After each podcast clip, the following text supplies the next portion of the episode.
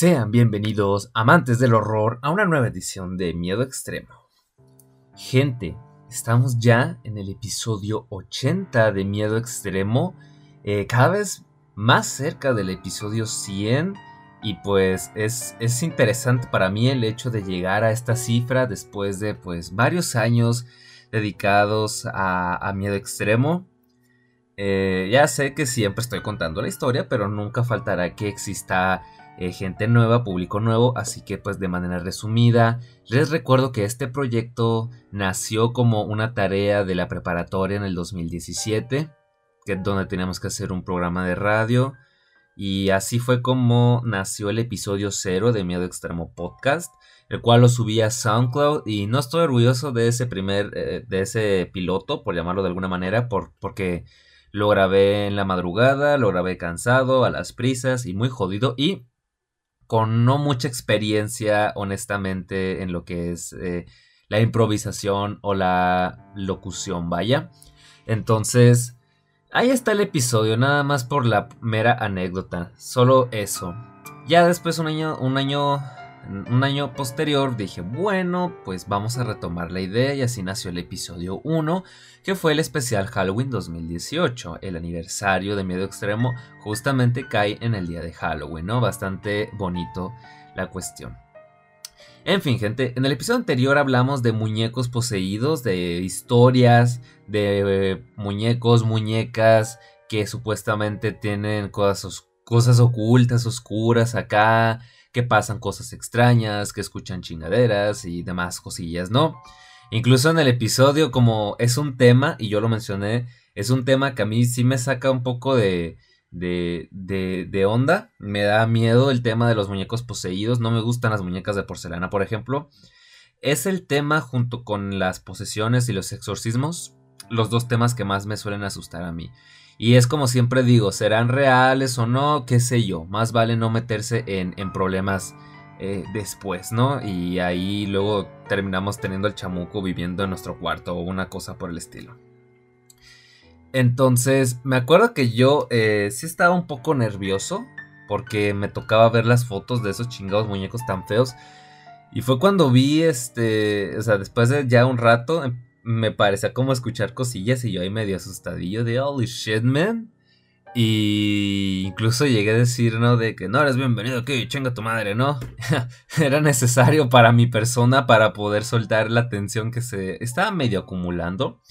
Igual, por ahí dicen, supuestamente, que tienes que ser, este, así, pues como que mantenerte firme, no dejarte llevar por el miedo y que tal cual como le pasa con los mitos de los vampiros, no puedes decir, ay, pásale, güey, o sea, ni bromeando, no puedes decir, ay, pásale, fantasma, no, o sea, es de que no, o sea, no, chingas a tu madre y te, quedas afuera, a te molestar a otra persona, algo por el estilo. Entonces, bueno, yo dije, ah, por si las moscas, vamos a cararle, ¿no? y bueno, gente, estamos en este episodio 80, es este, este episodio lo, lo considero especial porque vamos a hablar de la más reciente película eh, y de la franquicia Evil Dead, la cual es Evil Dead Rise, eh, la quinta película de la franquicia y la el sexto producto audiovisual eh, que conseguiría. No sé en qué punto cronológico está ubicada esta película, porque hay que considerar que la serie de televisión Ash vs. Evil Dead, el final de la última temporada, terminó con un futuro postapocalíptico. Entonces no sé si esta, esta película se desarrolla antes de la serie o durante las primeras dos temporadas, la verdad es que no lo sé y la película tampoco se molesta en explicártelo. Mm, si acaso lo más cercano que vas a encontrar con la historia de Ash Williams van a ser ciertas referencias a ciertos objetos de la trilogía original y obviamente las armas del protagonista, ¿no? Una escopeta y una motosierra. Bueno, antes de proseguir me gustaría remarcar dos cosas. La primera, y es el spam típico del podcast, les recuerdo que pueden comprar mi libro La muerte andante y otros relatos de horror en Amazon en formato físico y en formato Kindle. El formato físico eh, tiene un costo de poco más de 260 pesos y el formato Kindle o el formato PDF digital como le quieran decir tiene un costo de 56, 58 pesos. Así que bueno, ahí está a su disposición y les dejaré el enlace para su compra en la descripción de este episodio.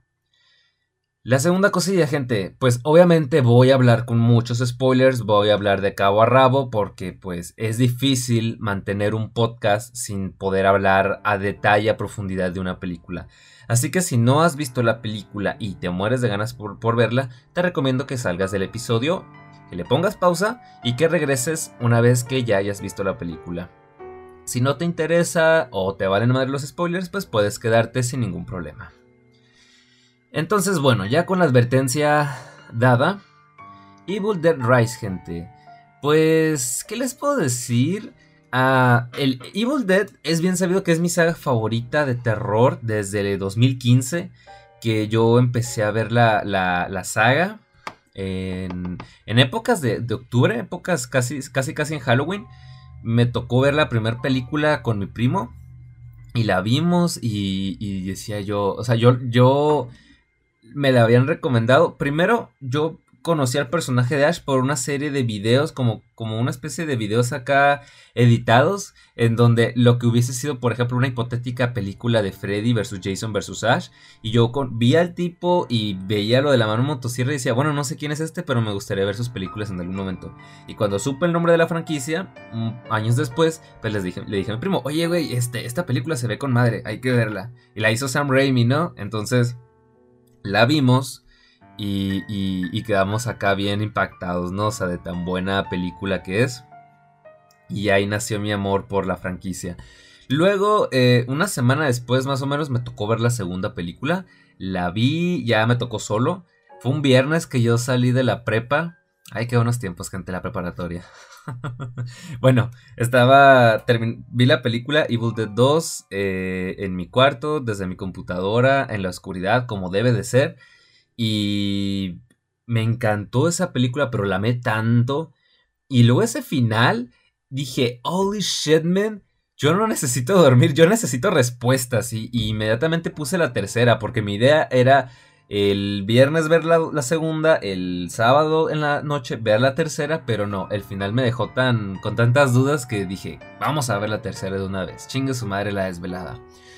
Y, y, y, para los que escucharon el episodio, que creo que fue el episodio 4, mi regreso triunfal a Miedo Extremo en 2020, donde hablé de la franquicia de Evil Dead, yo, mencioné que cuando vi Army of Darkness, que, o sea, Evil Dead 3, Army of Darkness, ¿no? Le cambiaron el nombre no me gustó la película. De hecho, la odié y la desprecié a morir porque yo no esperaba el cambio tan abrupto. O sea, yo venía con la mentalidad de que iba a haber una película de terror y en cambio me dieron una película de fantasía con un humor un poco más infantil, un poco más acartonado.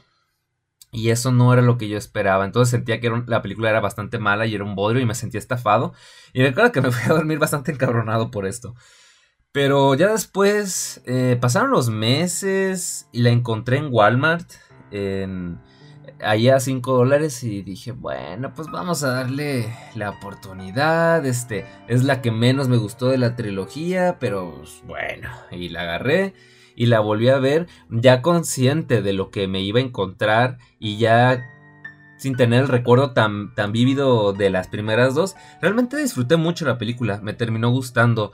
Lo que pasó, repito, fue que yo esperaba terror y en cambio no era terror, era una historia más de fantasía. Por lo que ya siendo consciente de eso, pues pude valorar mejor la película y realmente la disfruté bastante. Y a día de hoy, es la eh, de la trilogía original, es la que más he visto. Aunque Evil Dead 2 me sigue pareciendo la mejor. Y en cuanto a terror, la primera es la que, la que mejor lo logra de esta trilogía. Entonces, Sí, amé, la trilogía. Luego vi eh, la película del 2013, que yo me acuerdo en el podcast, eh, en el episodio 4, que creo que sí fue. Yo mencioné que el gran problema de esta película fue que te lo quisieron vender como, como un remake, cuando no era un remake. La escena post créditos en realidad te confirma que era como una especie de spin-off, una historia que se desarrollaba en el mismo universo de de las películas originales, ¿no? Con Ash Williams haciendo su pequeño cameo. Entonces, yo creo que fue una pésima idea, pues, tratar de venderlo como un, como un pseudo remake. Porque si lo hubieran vendido como una nueva historia, yo creo que la película no hubiese recibido tantos palos. Porque yo también, este, me acuerdo que la primera vez que la vi dije, bueno, vamos a enfrentarnos a este tema de los remakes.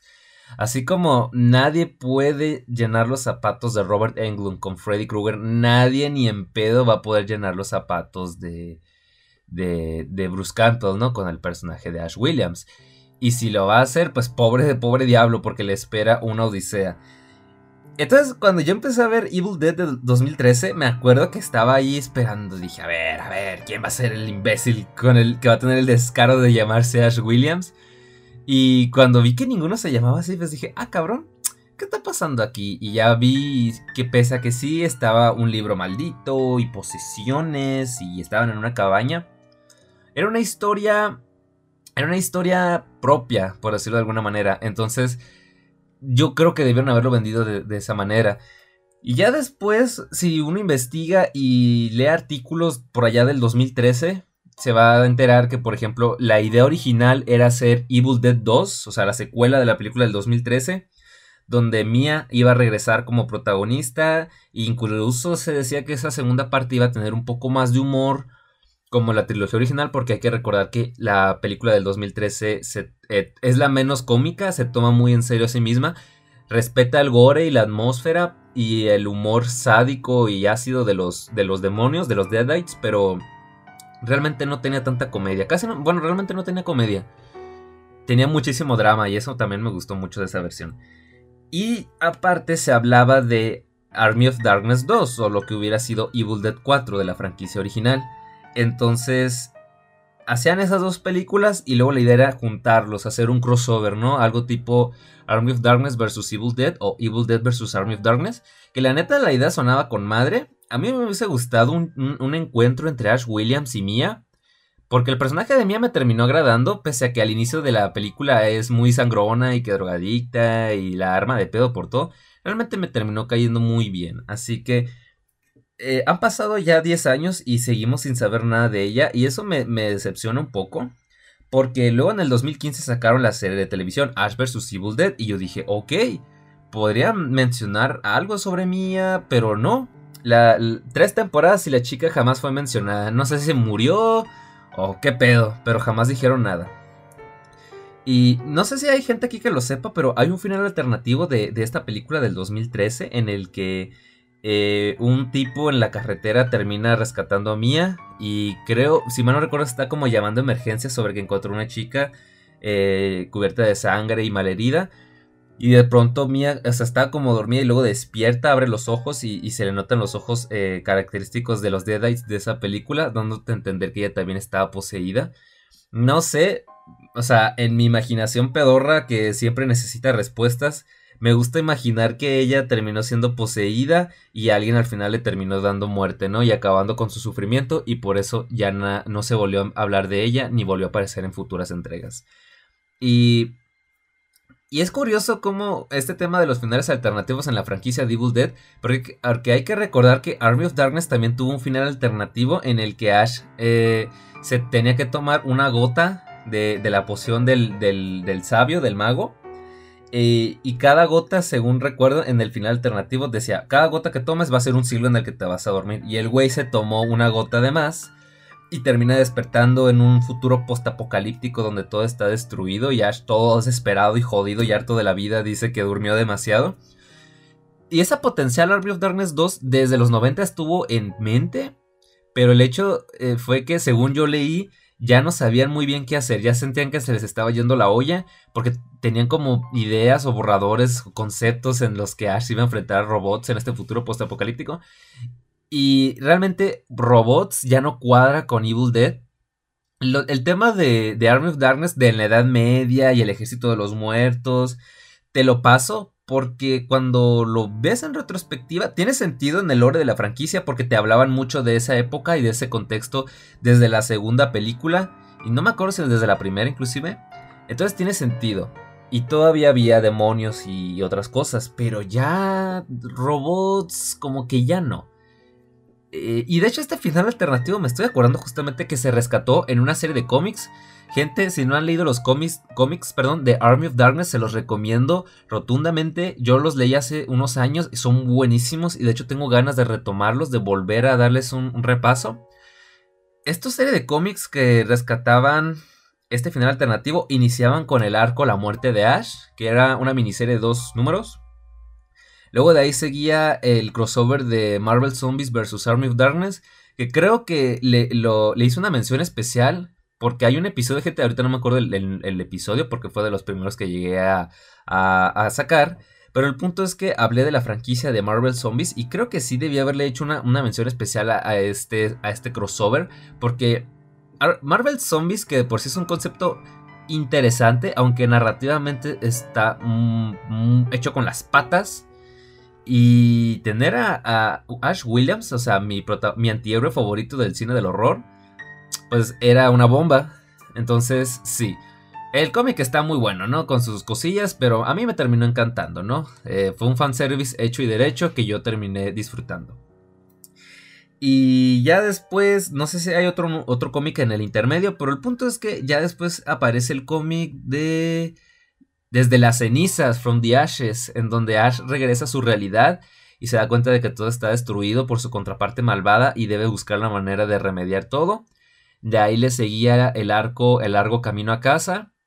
Y al final de esa historia, Ash lograba restaurar toda la normalidad, pero a consecuencia el Necronómico hizo que él olvidara su pasado, quién era, su lucha con los Deadites y demás. Y para ese punto de la historia, eh, ¿cómo se llama la, la chica? ¿Shiva? ¿Sí, no? ¿Sheila?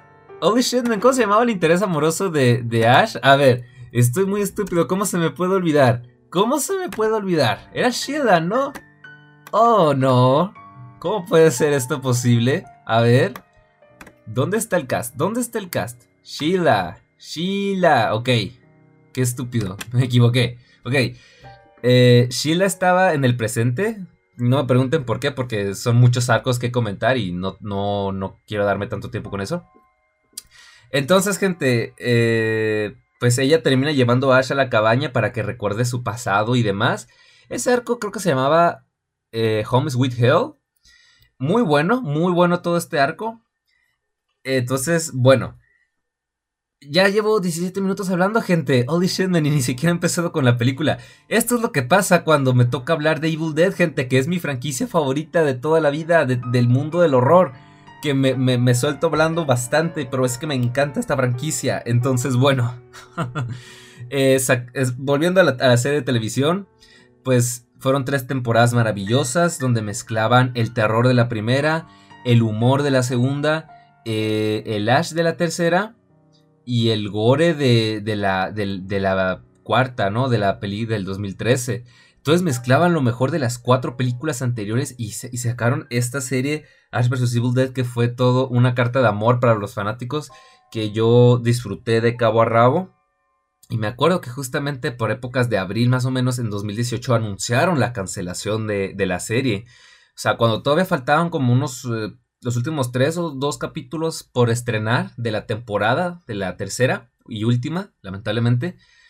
Y yo me agüité mucho, me, me, no, lloré, pero sí me agüité y me decepcioné y me enojé y dije, ¿cómo puede ser?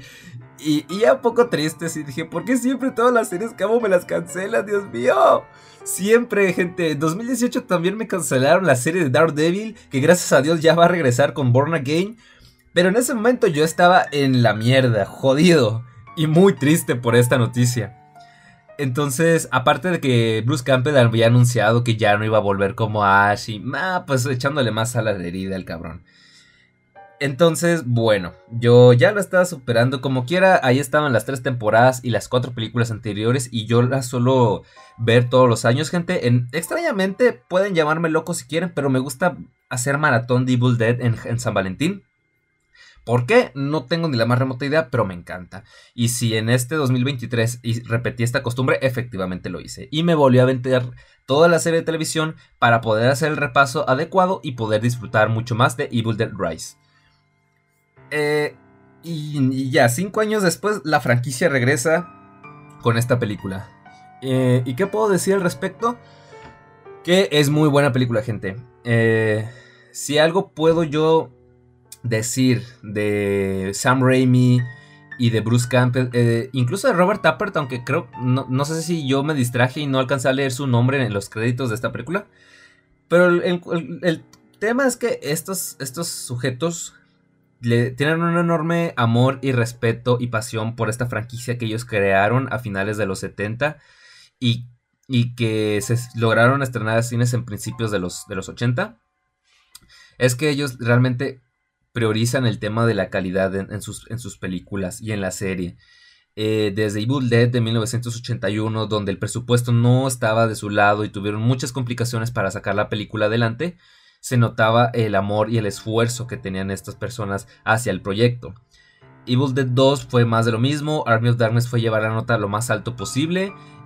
Y la peli del 2013, pese a que Sam Raimi no la dirigió, ellos, eh, Bruce, eh, Sam y Robert Tappert, estuvieron involucrados en el proyecto, así que ellos supervisaron todo. Por ahí, según yo leí, que fue el propio Sam Raimi quien eligió a Fede Álvarez como director.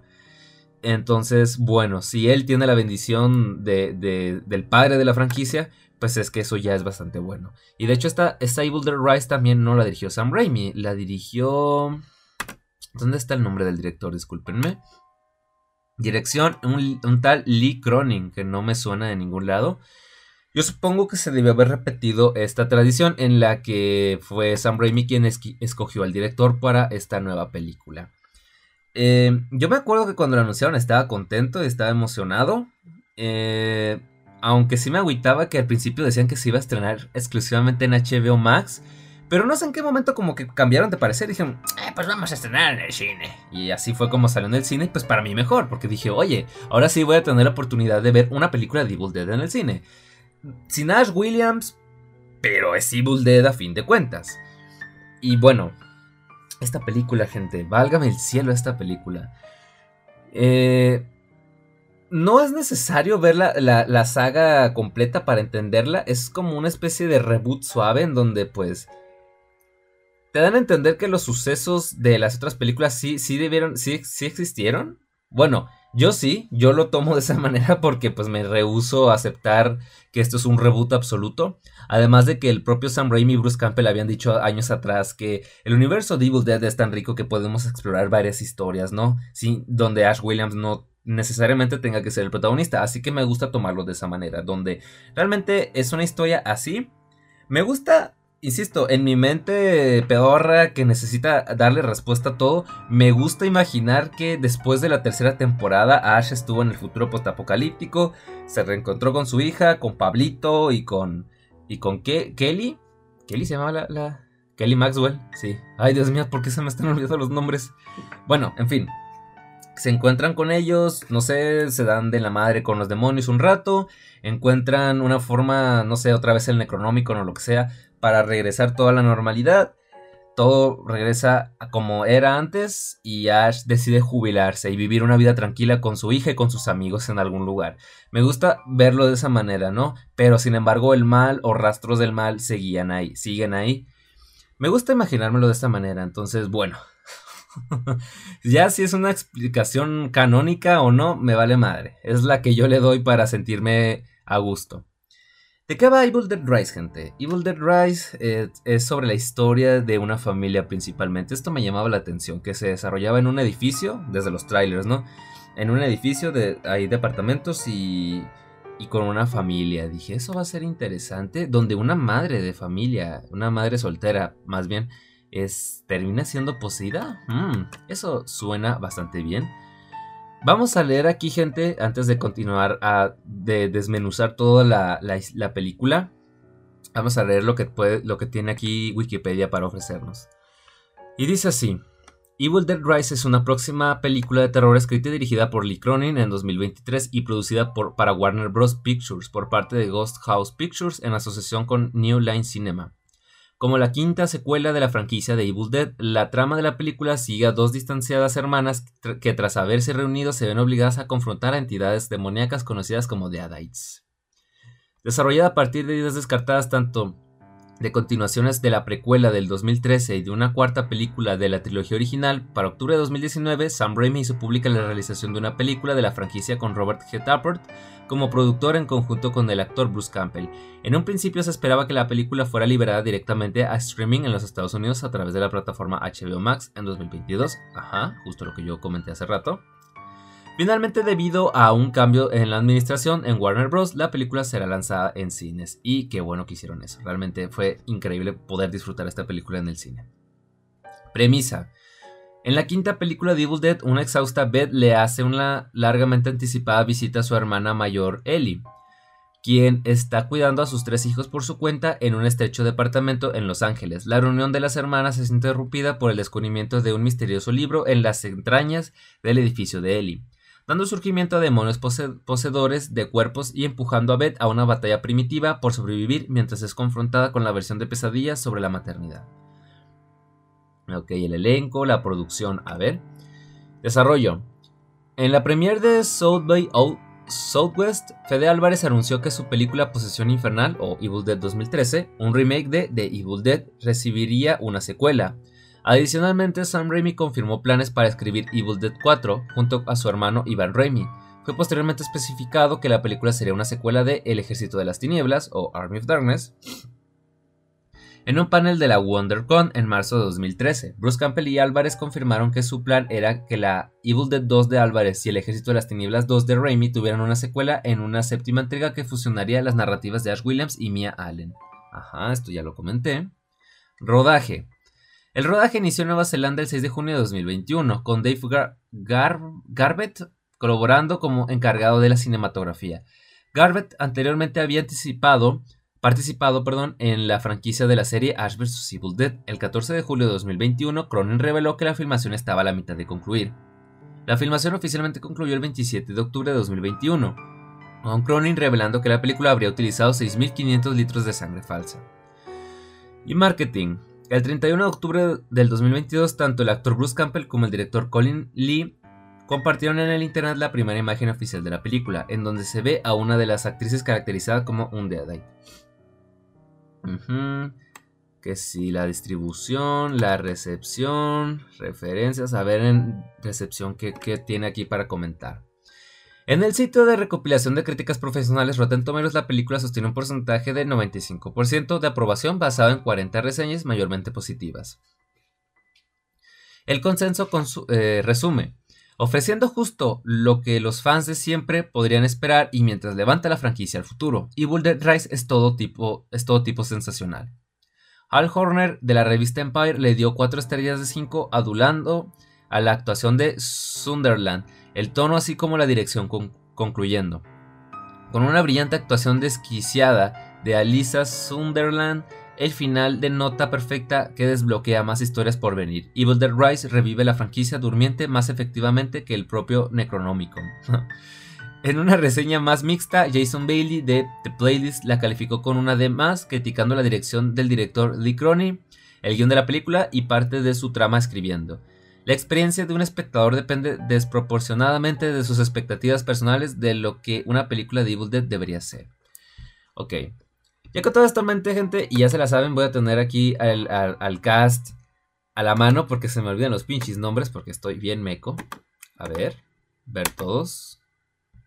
Mostrar más. Listo. Ok, holy shit. Va, va, va. Listo, listo, listo. Ok. Con Evil Dead Rise, gente. La película empieza como se vio en los trailers, con unas personas ahí estando en un lago me encanta porque iniciaba con el sonido de, las moscas revoloteando al más puro estilo de la película original. Y ya sé que sonará muy, muy absurdo de cómo chingados te vas a dar cuenta de eso. Pues sí, he visto estas películas infinidad de veces y me encanta ese tipo de detalles minúsculos, pero me encantan. ¿Va? Ok.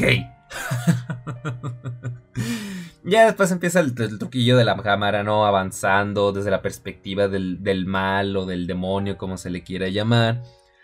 Ya después te, presentan a otra, a una chica, que creo que es esta, la Jessica, si no, eh, Dani, Bridget, eh, Sunderland, Ellie, Beth, sí, creo que era, creo que la chica esta se llamaba Jessica. Es que no es una chica tan, tan importante porque simplemente la vas a ver al inicio y al final de la película. Entonces, pues la chica eh, bueno, la hermana de, una de ellas estaba en el lago y de pronto el, el, novio de esta Jessica asusta a la chica, ¿no? Con un dron, haciéndose el imbécil, ya saben lo típico. Entonces Jessica se va con su hermana, que según está en cama, sintiéndose enferma, y le dice, oye, pues me das tu ¿me puedes prestar las llaves de tu carro para regresar? No es que no soporto aquí, no soporto al imbécil de tu novio. Pero pues la chica no responde. Algo está mal y pues se, se muestra que está poseída. Y la película arranca súper cabrón porque agarra a la chica y paz, la arranca parte de la piel con todo y cabello del cráneo y es como de holy shit man. Evil Dead en estado puro. Y ya después la chica va con el novio en el muelle ahí todo, toda manchada de sangre y el tipo súper holy shit, jodido y asustado. Entonces la, la chica poseída aparece, agarra el dron, se corta como la cara y se tira al mar. Y el, y el novio, este estúpido, dice, ay no, o sea, intenta ir a salvarla y se tira al mar, al lago, perdón, pero luego pues inmediatamente está pidiendo ayuda, ¿no? O sea, y se lo, yo creo que lo habrán desmembrado tal cual un tiburón. Y ya después la chica empieza a levitar en el, eh, en el aire, ¿no? Súper, súper imponente, la verdad. Y ya después la película te pone un día antes de todo este suceso. En donde pues te presenta a los, a los verdaderos protagonistas de la película. Quienes son pues Ellie, que es la madre de, de, tres chiquitines, que son Cassie, la menor, y luego también están Danny y Bridget. Y la otra protagonista que creo, vamos a decir que es la protagonista principal, que es la hermana eh, Beth. Ella pues como que estaba haciéndose una prueba de embarazo y todo y posteriormente decide ir a visitar a su hermana, a, Ellie. La verdad, yo me llevé una mala impresión con Ellie al principio porque, porque estaba diciendo cosas, o sea, Dani estaba con su música a tope, casi estaba cortando la cabeza de un muñeco medio porque sí, medio raro. Y, y Bridget hablaba de una protesta y que si se lo dijo a su mamá varias veces, pero que ella que no se acordaba, según. Luego que si le le podía lavar una camisa, pero que Eli decía que sí, mamá, pero Bridget al mismo tiempo dice, se te va a olvidar, siempre se te olvida. O sea, me dio la impresión de que iba a ser una familia muy tóxica, llena de problemas, y sin embargo no, no fue el caso. Más adelante ya te sientes, sientes mucho más empatía por estos personajes, por la relación que tienen o tenían, pero... Pero aún así se siente muy extraño, es como de, ok, se, llevan de la patada. Si se llevan de la patada, o sea, va a ser medio difícil que, que, haya como una conexión ahí, ¿no? De que te importen los personajes, de que la mamá fue poseída. Pero ya después eh, llega Beth y empiezan a hablar, este... Por ahí Beth habla de que el papá de, de ellos, y es cuando hay como un silencio incómodo. Y Eli le pide a, a, a los tres niños que vayan por pizza y ya es cuando ella eh, aprovecha el tiempo ahí para decirle a Beth, oye, es que pues que el tipo se fue y la chingada y, ya Beth pues medio sintiéndose incómoda y dice, ¿por qué chingados no me lo dijiste? O sea, me hubieras marcado y te hubiera... Y hubiera venido pues a apoyarte en ese momento y ella dice, pues sí te lo dije. Y Beth se queda como de, oh madres, qué, qué, qué mal. Es como que te muestran, no hay un odio, no hay un odio entre las dos hermanas, pero hay ciertos conflictos. Estaban muy distanciadas, pues. Entonces, realmente una, una y otra no se terminaban de, de estar al pendiente de, de, de, lo que estaba sucediendo en sus respectivas vidas. Entonces, bueno, eh, terminan llegando los chicos y ya una vez que interactúan más, o sea, cuando quitan lo de la música y las y medio los pleitos, es cuando uno se da cuenta de que no están tan mal, o sea, son, son personajes... Son, son el, grupo de hermanos que se quieren, ¿no? Entonces ya eso está bastante bien. Y repito, que Betty y Ellie no se odian realmente, eso también me termina agradando. Por ahí se... O sea, dada la duración de la película de hora y media, siento que se pudo haber explorado un poco más ese tipo de cosas, un poquito más la relación entre ellas dos, pero con lo que con el contexto que dieron, yo creo que puedes llegar a ser más que suficiente porque pues luego, o sea, el espectador se puede aburrir con tanto contexto. Creo que te dieron el, necesario para poder entender y empatizar un poco con estos personajes, porque también por ahí te dicen que, que van a demoler el edificio y que los van a desalojar en un mes. Entonces, hay, mucho, hay muchas cosillas ahí a considerar y eso me gusta también. Entonces, bueno, los chicos terminan llegando, ahí estaban en el estacionamiento, pero empieza a haber un terremoto, se asustan y demás, y se abre como un cráter en, una parte del suelo. Y es cuando Dani, siendo el imbécil de turno, porque bueno, En, la película original fue Scott, en la película del 2013 fue el hippie, que no me acuerdo de su nombre, pero fue el hippie. Y en este caso le tocó ser el Danny, el que tenía que meter las narizotas en donde no, no, le, no le llamaban. Así que encuentra una serie de cosas extrañas y agarra uno de esos discos enormes que se usaban antes y un libro medio extraño. Se los lleva a su departamento y ahí es cuando Bridget y él empiezan a ver qué rollo. El libro... Me gusta que ese libro tenía unos dientes, o sea, que, que resguardaban para que no pudieras abrir la, el libro. Como unos dientes ahí puntiagudos y, y, Dan intentando abrirlo a la fuerza, pum, se termina cortando y parte de su sangre cae en el libro y eso hace que, que, que lo puedan abrir. Y luego las ilustraciones están súper creepy, eso me gusta mucho. Típico de, de, de, las pelis de Evil Dead, que las ilustraciones de los libros malditos siempre son muy buenos. Y ya cuando el tiempo empieza a escuchar esos discos, pues empieza a hablar de que... hablamos de la época, la década de los 20, así que fue hace muchísimo tiempo, mucho antes de Ash Williams. Y te habla de que... Por ahí me parece que eran como una, una, versión, uno de los tres copias o volúmenes del Montum de Montum, creo que se llamaba, algo así. Eh, vaya, lo que viene siendo el Necronómico, una variante del Necronómico. Se puede entender el concepto, ¿verdad? En fin, gente. entonces pasa lo típico, que estos sacerdotes eh, querían, uno de ellos medio loco quería descubrir qué pedo y ya en la siguiente están descifrando el libro y ya sabe que lo que, lo que viene. En cuanto escuchas la palabra Kanda, sabes que todo se va a ir al, al garete y efectivamente terminó pasando. Y bueno, eh, ahí es cuando, cuando Ellie estaba, estaba en el eh, bajando del saliendo del ¿cómo se llama? del elevador, o sea, como que iba a hacer algo, supongo que a lavar ropa o algo así, me parece, no estoy seguro. Entonces termina siendo atacada por el mal y que la empuja al, al elevador y pasa un desmadre y pues bueno, sabemos que terminó siendo poseída y eso equivale a que ya no tenía ningún tipo de salvación. después de eso, pues bueno, eh, obviamente todos van a ver qué pedo, si está bien, sí, y demás, pero de pronto pues Ellie empieza a comportarse extraño, a decir una serie de cosas medio rarunas y luego empieza a vomitar todo en el suelo. Si hay gente aquí que le das quito ver gente vomitando, pues aguas con esta escena porque vomita un chingo y aparte de vomitar cae encima de su vómito, así que... Uh, aguas ahí. Entonces, bueno, obviamente Beth y, y Danny y Bridget están muy asustados y, y quieren llevarla a un hospital pues para ver qué pasa. Y es en ese momento pues que el elevador parece que no está funcionando y, no les da confianza. Entonces dicen, pues vamos por las escaleras. Pero eh, resulta que las escaleras se cayeron, así que eh, la gente de ese piso estaba atrapada ahí. Y pues termina disque muriendo, ¿no? Entonces la llevan a una cama y Beth está muy, pues está muy triste, está afectada porque de que, oye, pues murió, o sea, de un momento a otro y demás. Y ya después se paniquean porque abre los ojos y empieza a moverse. Y dicen, ¡ay, qué pedo está viva! ¿no? Y luego la meten a. O sea, que estaba hirviendo. Tenía como temperatura, la llevan a, a, la, tina. Ah, entonces, pues bueno, la, la Ellie toda poseída pues ya empieza a moverse y a trepar por las paredes, ¿no? Y empieza ahí la masacre. Eh, yo estaba medio confundido y preocupado porque dije, ¿se atreverán a llegar tan lejos? ¿Se atreverán a, masacrar a esta pobre familia que, que, de por sí está sufriendo antes de todo este pedo de la posesión? ¿Los van a masacrar en serio?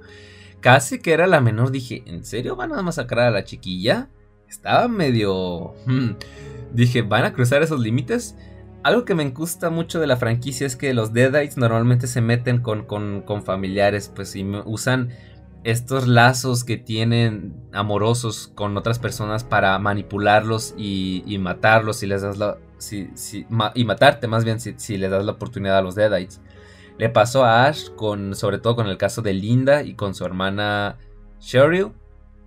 Y le pasó a, a Mia, bueno, al hermano de, de Mia cuando ella estaba poseída y luego viceversa, ¿no? Entonces, muy interesante ese tipo de, de, arma que utilizan los, demonios para, para distraerte y confundirte. Pero aquí siento que lo llevaron al siguiente paso y eso me gustó bastante. Entonces, bueno, termina haciéndole daño a, a Beth, termina lastimando a Bridget. Siempre me han dado muchas muchas cosas, esas típicas escenas en donde van a apuñalar a un personaje en el ojo y hacen un primerísimo primer plano del ojo con la cosilla, con la, con la punta ahí ya a escasos centímetros. Pues bueno, se volvió a repetir aquí y realmente sí me da, me da, me daba miedo lo que le podría pasar a la pobre. Entonces terminan sacándola del departamento y terminan bloqueando la entrada. Y ahí es cuando los pobres vecinos terminan siendo masacrados por, por Ellie. Algo que no me gustó mucho fue que no mostraran explícitamente sus muertes. Y, de hecho, no menciono los personajes porque son tan insignificantes que realmente no, no aportan nada. Y solo están ahí pues para que la muerte, la película tenga unas cuantas muertes más, porque de lo contrario serían mínimas. Mm, pero si la película realmente no tiene tantas muertes. Tal vez la mentalidad mía, o sea, como venía de ver la serie de Ash vs. Evil Dead, donde en cada episodio se moría alguien, pues más me, supo un poquito a poco. Y aparte que las muertes de los de estos vecinos no era tan espectacular. Sí, a uno se le, come el ojo, por ejemplo, devora su ojo y luego lo escupe a, a uno de los. a otro de los vecinos que se termina ahogando. pero realmente como que no hubo tanto y ya después vemos desde ese, ese chingado espacio que tienen las puertas pues para ver quién es el que está tocando y se ve pues cómo los empuja a los, a los vecinos y demás y cómo uno de ellos que era un viejo tenía un, una escopeta y le dispara pero aún así no fue suficiente. Se me hizo no sé, que pudieron haber sido un poco más explícitas esas muertes, pero en fin. E insisto, los personajes aportaron poco nada, entonces no vale la pena mencionarlo. Simplemente estaban ahí para hacer sacos de boxeo de Ellie y ya. Eh, y bueno, me gustó mucho eh, cómo manejaron el miedo de estos, de, los hijos, o sea, ver a su madre en esas, en esas condiciones, en ese aspecto, y súper violenta y demás. El estilo de este Dead Night me es curioso porque no es tanto, no es tan grotesco como la versión del 2013, aunque sí como que conserva ciertas características de esa versión al mismo tiempo que le dan su propio estilo y eso me gusta mucho. Nada más cabía eh, remarcarlo. Eh, y también me dio mucha pena una parte en la que, por ejemplo, Ellie quería, no, perdón, eh, casi está ahí viendo desde la puerta a su madre, pues con su aspecto mórbido y, y, y Ellie poseída empieza a tirarle el, típico verbo que hacen los Deadites de ya estoy mejor y que no sé qué, y un abrazo tuyo me va a ayudar a sentirme mejor. ¿Cómo pueden llegar a ser tan hijos de puta los Deadites para manipular de esa manera a las personas? En este caso una niña pequeña, porque casi pues, o sea... A ver, ¿cómo lo puedo explicar? Es bien sabido que es, es un arma de doble filo tener a niños pequeños en las películas de terror, porque puedes hacerlo muy bien o puedes hacerlo muy mal, en donde por ejemplo los casos que salen mal los niños solo están estorbando, solo están gritando y no están aportando nada. Pero el caso de Cassie me parece que fue de los que están bien hechos. Entonces es una niña pequeña que todo, todo su mundo se viene abajo y que, o sea, ella no sabe qué es lo que está ocurriendo y, y, termina siendo manipulada por, por, por Ellie y termina siendo una víctima de las circunstancias, pero al mismo tiempo hace lo que puede por ayudar pues dentro de, la película. Así que puntos a favor por eso. Realmente el personaje de, de Cassie me terminó cayendo muy bien y es muy deprimente y muy triste ver a la pobre niña pues cómo sufre este tipo de cosas a lo largo de, todo la, de toda la cinta. Entonces, bueno, empieza, abre, abre ligeramente la puerta y es cuando, en ese, o sea, no pasó ni un segundo para que Ellie metiera su brazo y empezara a estrangular a la pobre Cassie y ya van todos a ayudarla. Pero sí es como de madres, dude. Holy shit. Eh, y bueno, mencioné que Ellie había herido a Bridget, ¿no? Le hizo una herida en la mejilla y eso terminó haciendo que ella terminase siendo infectada o poseída también por los Deadites, ¿no? Y ver cómo le sale un líquido negro por la boca, por las eh, por la, la boca, la nariz y los ojos y termina siendo poseída, eso también me encantó. Luego, pues, cómo iba a atacar a, a, a sus hermanos. al inicio de la película cuando mencioné que casi estaba cortando la cabeza de un bebé. Y así, había hecho como una especie de palo, una cosa medio raruna. Y le había explicado a, a, Beth, por ejemplo, que era para que los fantasmas no le hicieran daño. Muy irónico que en las películas de terror siempre falta el que dice, ah, yo no creo en esas cosas. Y, casi de hecho le pregunta, ¿y cómo sabes que no existen? Pues porque nunca he visto uno. Y pues, qué ironías de la vida, ¿verdad? Ah, y por accidente casi termina asesinando por decirlo de alguna manera, Bridget. O sea, con el palo, pues eh, Bridget se acercó de más no, le terminó. Terminó con, con, la estaca en la boca, pero en fin. Así de. Pobrecita. Y la terminan amarrando por cualquier cosa. Muy inteligente Dani ahí. Muy estúpido para, para, para lo del libro. Pero muy inteligente para, para amarrarla por, por, por si las moscas. Y es que el caso de Dani es como de que, dude, te estaban diciendo un chingo de veces, güey, deja ahí, deja ahí. El vato, ya voy, ya voy. Bueno, es tu culpa, cabrón. Y antes de que Bridget fuera poseída, de hecho sí le gritó, que es tu culpa que todo este pedo, ¿no? Y Dani no lo quería admitir, pero ya cuando está en, privado con Beth le dice, sí, sí, fue mi culpa. Y ya le muestran los discos estos, ¿no? Y es cuando empiezan a, escuchar ahí de que...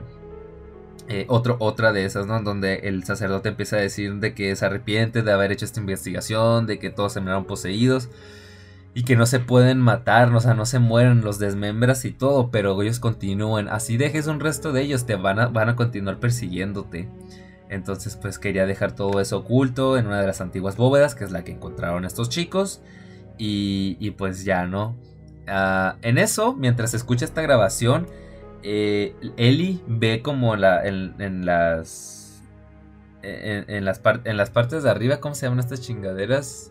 En en, ventilador, creo, no sé. El punto es que ve ahí y, le da la idea de meterse a través de ese lugar porque escucha un gato. Anteriormente el vecino viejo con la escopeta mencionaba que ahí metía su gato. Y cuando veo a Eli mirándose ahí sonriendo de manera muy malvada, dije, oh no, oh no, no me mates al gato, no me mates al gato, mata a todos los personajes si quieres, pero no me mates al gato. En serio que estaba muy preocupado de, ver una posible muerte de un pobre gatito otra vez, porque sigo con, con la imagen de la película de Ojos de Fuego del 2013, donde la hija de la chingada de la protagonista termina chamuscando al gato. Y todavía el papá, hijo de puta, dice, ay sí, pues terminó con su sufrimiento, hijo de la chingada. Qué mala película fue esa, esa versión de Ojos de Fuego. En serio, qué pésima, pésima película. Pero bueno, estamos aquí hablando de Evil Dead. con Evil Dead, entonces Eli entra y pues aprovecha, por ejemplo, que, que ¿cómo se llama? Beth tenía los, los audífonos, pues estaba escuchando todo esto, eh, ella, ella nada más, por lo que no escuchó cómo Bridget, el, bueno, el cadáver, el demonio de Bridget ahí se, levanta, empieza a atacar a Danny y pues bueno, empieza... Eh, me, me, resultó muy chistoso como pues Bridget así con la cobija eh, empieza a levitar y atacar como si fuese una especie de fantasma. Por cierto, quiero remarcar esto, y es que la película a su manera tiene algo de humor ácido, un poco parecido a, la película del 2013 y a la película original del 81. O sea, pese a que es una historia que se, que se toma más en serio, parecido a, Evil Dead 2013 y que tiene mucho más drama de lo normal, no, no olvida, no olvida este, estos pequeños tintes de humor negro, de humor ácido. Entonces, esos también me, me gustan mucho. Entonces, bueno, pasa esto de que están volando eh, y Dani le termina apuñalando con el cuchillo, pero pues aún así ella pues eh, no le hace nada y termina apuñalando al tipo también. Y es cuando eh, Dani desesperado pues prende, prende pues hay un poco el, el, gas, el fuego de, de la cocina y, y termina uno con el típico truquito de echar un, sprite ahí, no sé qué chingados es lo que utilizan para, que, para quemar a su hermana. Y pues ahí es cuando básicamente los dos terminan muertos, ¿no? Danny muerto por heridas y Bridget pues chamuscada. Fue una, fueron dos doble muerte, gente, y fue bastante deprimente ver eso. O sea, como me, me, regresó esa vibra de la película original, pues como todo iba normal, todo debía ser tranquilo. Y de un momento a otro todo se va al carajo. O sea, es impresionante cómo inicias en un punto de la historia todo normal, tranquilo y relativamente bien dentro de lo que cabe. Y cómo poco a poco todo se va, se va jodiendo, se va yendo al carajo cada vez más y más. Así que me encanta, me encanta y pues eso hace que sienta más empatía por la pobre Beth y por, la pobre Cassie. Y bueno, Ellie se termina colando en la casa y termina atacando a Beth otra vez. Y bueno, terminan este, ya desesperadas, terminan saliendo de la, del, departamento, agarran la escopeta eh, y Beth termina cortándole los brazos y un brazo y una pierna a Ellie. Y ahí es cuando todos los vecinos que habían sido masacrados te empiezan también a, resucitar como Deadites y empiezan a decir que van a morir al amanecer. Que en inglés, pues no, la, frase célebre de la franquicia de Dead by, by Down. Y yo de, oh shit, man, súper emocionado escuchando eso de nueva cuenta en, en una película de Evil Dead y en el cine. No, dije, ahí me llegó, dije, wow, tremendo, ¿no? Y bueno, él, perdón, Beth y, y Cassie intentan escapar a la desesperada en el ascensor, pero no contaban con el hecho de que el, pues todo estaba poseído básicamente, entonces el ascensor empieza a llenarse de sangre, de litros y litros de sangre, y ellas estaban todas manchadas y dije, holy shit, men, morir ahogadas por, por litros de sangre, eso, eso está cabrón, estaría horrible. Y luego los demonios, pues, los Deadites se empezaban a acercar, incluyendo los de los cuerpos de Danny y Bridget, y se empiezan como a entremezclar y fusionar y hacen una masa de cadáveres súper deforme. Que es como la gran novedad, eh, lo que tiene esta película para hacerla memorable y distinguirla de las otras. Porque cada una tenía algo que las diferenciaba, que las hacía únicas. Por ejemplo, la del 2013 tenía la lluvia de sangre y con el demonio este saliendo del suelo.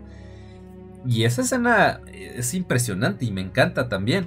Entonces me gusta eso, porque cada película sea distintiva a su manera. Y, en este caso fue este demonio, esta masa deforme de cadáveres. Me gustó muchísimo ese detalle. Entonces, pues mientras eh, Beth y Cassie están intentando escapar de ahí desesperadas, al mismo tiempo en el techo del, del elevador está, está este monstruo intentando atraparlas.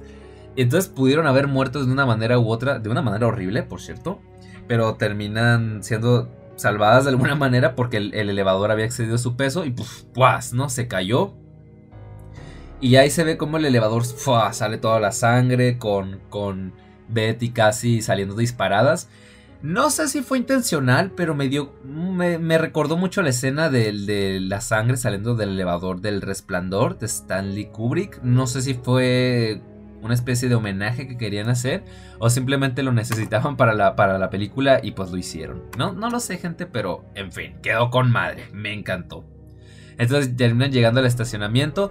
Antes de que aceleren del departamento casi había agarrado las llaves del auto, así que pues bueno. Me gusta que te justifican antes de todo, de todo lo que va a pasar.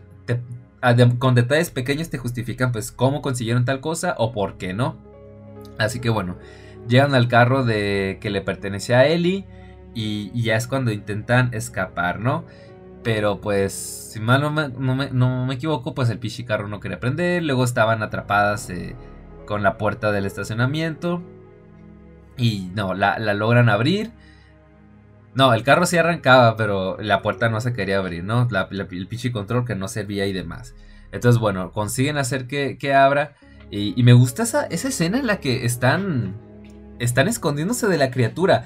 Yo supongo que por temas de presupuesto y porque no quisieron recurrir al CGI y quisieron hacer efectos prácticos, típico de, de, los directores de antaño, sobre todo de Sam Raimi, que siempre se caracterizó por usar efectos prácticos, en, Evil Dead por lo menos. En, la serie de televisión, en ciertos momentos sí usaban CGI, pero cuando realmente lo necesitaban. Así que bueno, eh, la cuestión aquí es que el monstruo no se llega a ver tan claramente, pero sí lo suficiente para darte una idea de lo grotesco que puede llegar a ser. Entonces esta criatura los empieza a corretear, pues como si fuese una especie de perro salvaje, esperando que se muevan para ir a atacarlas.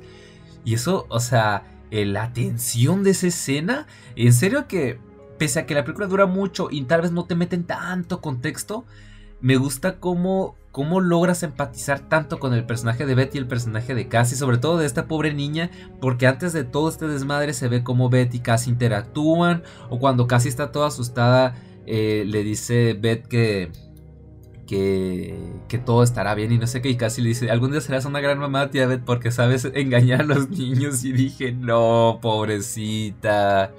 No, qué feo caso, qué, qué mal, qué mal. Por cierto, entre tanto caos se revela que Beth está embarazada. Ya, no, desde el, principio se, daba a entender, pero no es como que toquen mucho el tema, no es como que venga demasiado para la trama, pero pues bueno, está el detalle, ¿no? Y de hecho hay una escena donde Ellie eh, con sus garras, porque ya tenía garras en las manos, como estaba a punto de, despedazarle el estómago, la panza a Beth. Y yo dije, no, espérate, eso, está, está heavy, güey, aguántate. Bueno, uh, ¿qué más, gente? ¿Qué más? ¿Qué más? Bueno, eh, estuvieron a punto de escapar, gente, pero es en ese momento cuando el, monstruo este agarra a Cassie y Beth pues obviamente no la puede dejar ahí y, y pues ah, se vuelve a meter y, se confronta con esta criatura, ¿no? Había en una camioneta donde iban a matar a, Cassie, pues hay, una motosierra y ahí empieza la batalla final. Que pues bueno, tal vez no sea por el tema del escenario, no, tal vez no sea tan espectacular como la, lluvia de sangre en, el bosque de la película del 2013 o la batalla con el ejército de los muertos de Army of Darkness. Pero tiene lo suyo, tiene lo suyo y tiene la carga emocional para que realmente estés al borde del asiento viendo qué es lo que va a pasar, cómo va a concluir esto. Y había una de esas máquinas trituradoras, no sé qué, de qué chingados son, no sé si son para basura, cosas así. Pero había una máquina trituradora. Y realmente yo estaba muy asustado cuando el, monstruo este estaba a punto de, llevarse a, a, a, ahí, de punto, a punto de, de hacerla, de hacerla trocitos de carne.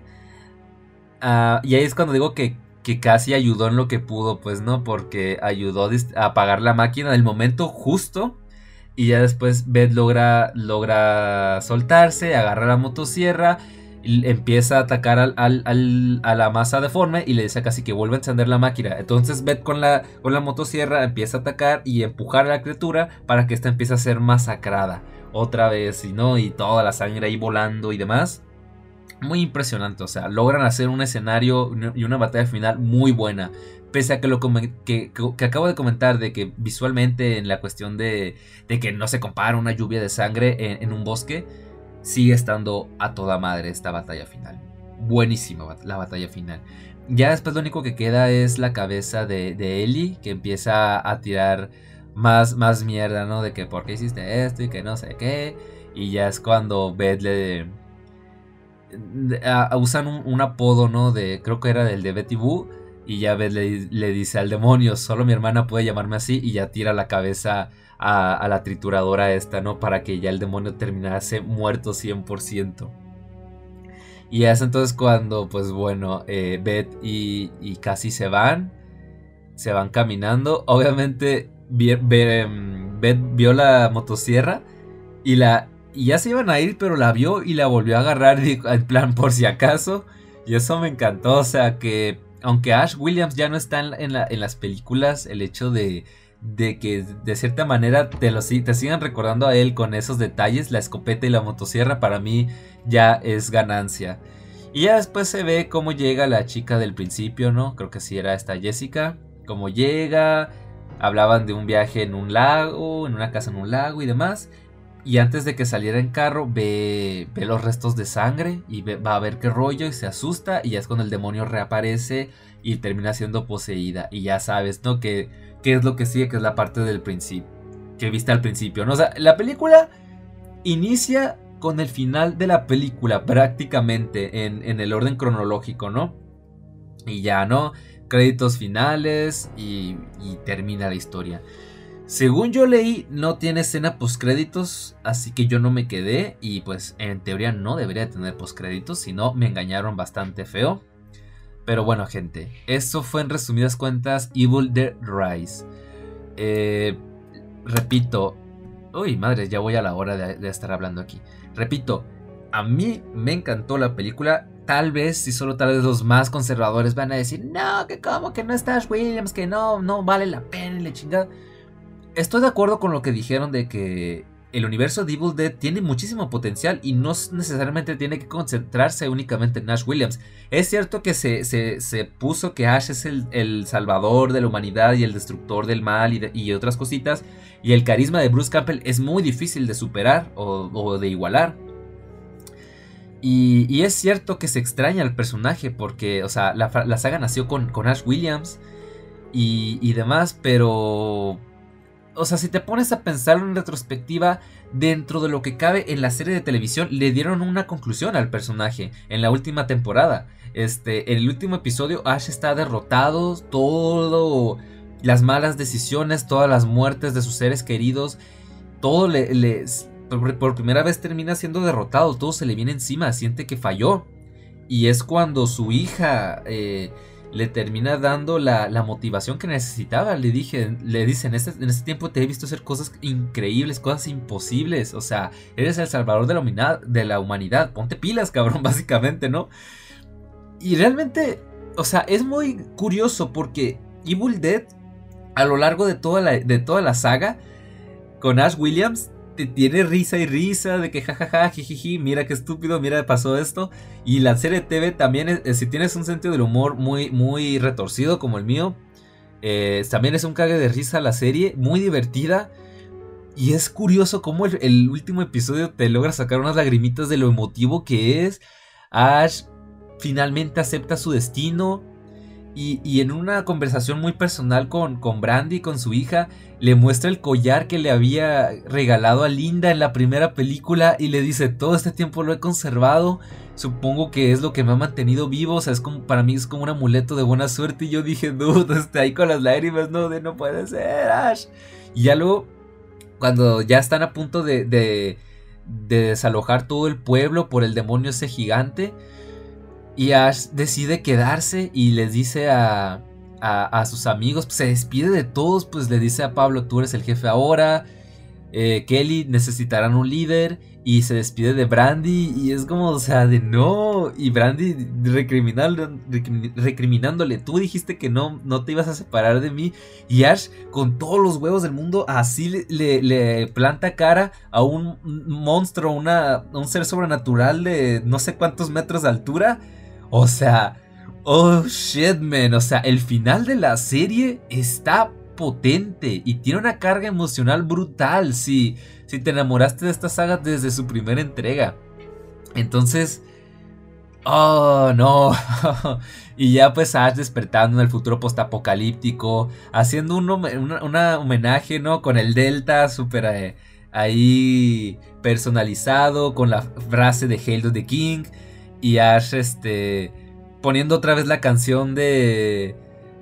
¿Cómo se llamaba? no me acuerdo el nombre de la pinche canción. Gente, ¿por qué se me están olvidando las cosas en este momento? A ver, eh, la canción era de Deep Purple. A ver, si, si la encuentro ahorita, gente. Espérenme un momentito. Deep Purple. Hawaii Star se llamaba, sí. Corrección, gente. No, la canción no era Hawaii Star. La canción era Space Trucking la banda era la misma, Deep Purple, pero la canción es Space Trucking. Me equivoqué ahí, qué estúpido. Esa canción fue la que inició la serie y, también fue la que terminó con todo. Fue, la que usaron al final del episodio. Y aparte con Ash terminando con la frase groovy, o sea, para mí era. No, o sea. Sí, es cierto que extraño a Ash Williams, es cierto que me quedo con la espinilla de ver cómo hubiera sido una cuarta temporada con ese mundo postapocalíptico Extraño los personajes de apoyo, a Pablo, a Kelly, a Brandy. Pero en cierta manera, si te pones a pensarlo, le dieron un cierre a, la historia de Ash. Y eso me gustó mucho. Y fue una despedida digna, una despedida muy emotiva. Así que el hecho de que ahora estén explorando nuevos terrenos con nuevos personajes. Y que sin, olvidar las raíces de la, de la, saga. Porque todo lo que, lo que le da vida o caracteriza a la franquicia de Evil Dead se encuentra presente en esta nueva cinta y eso para mí es excelente.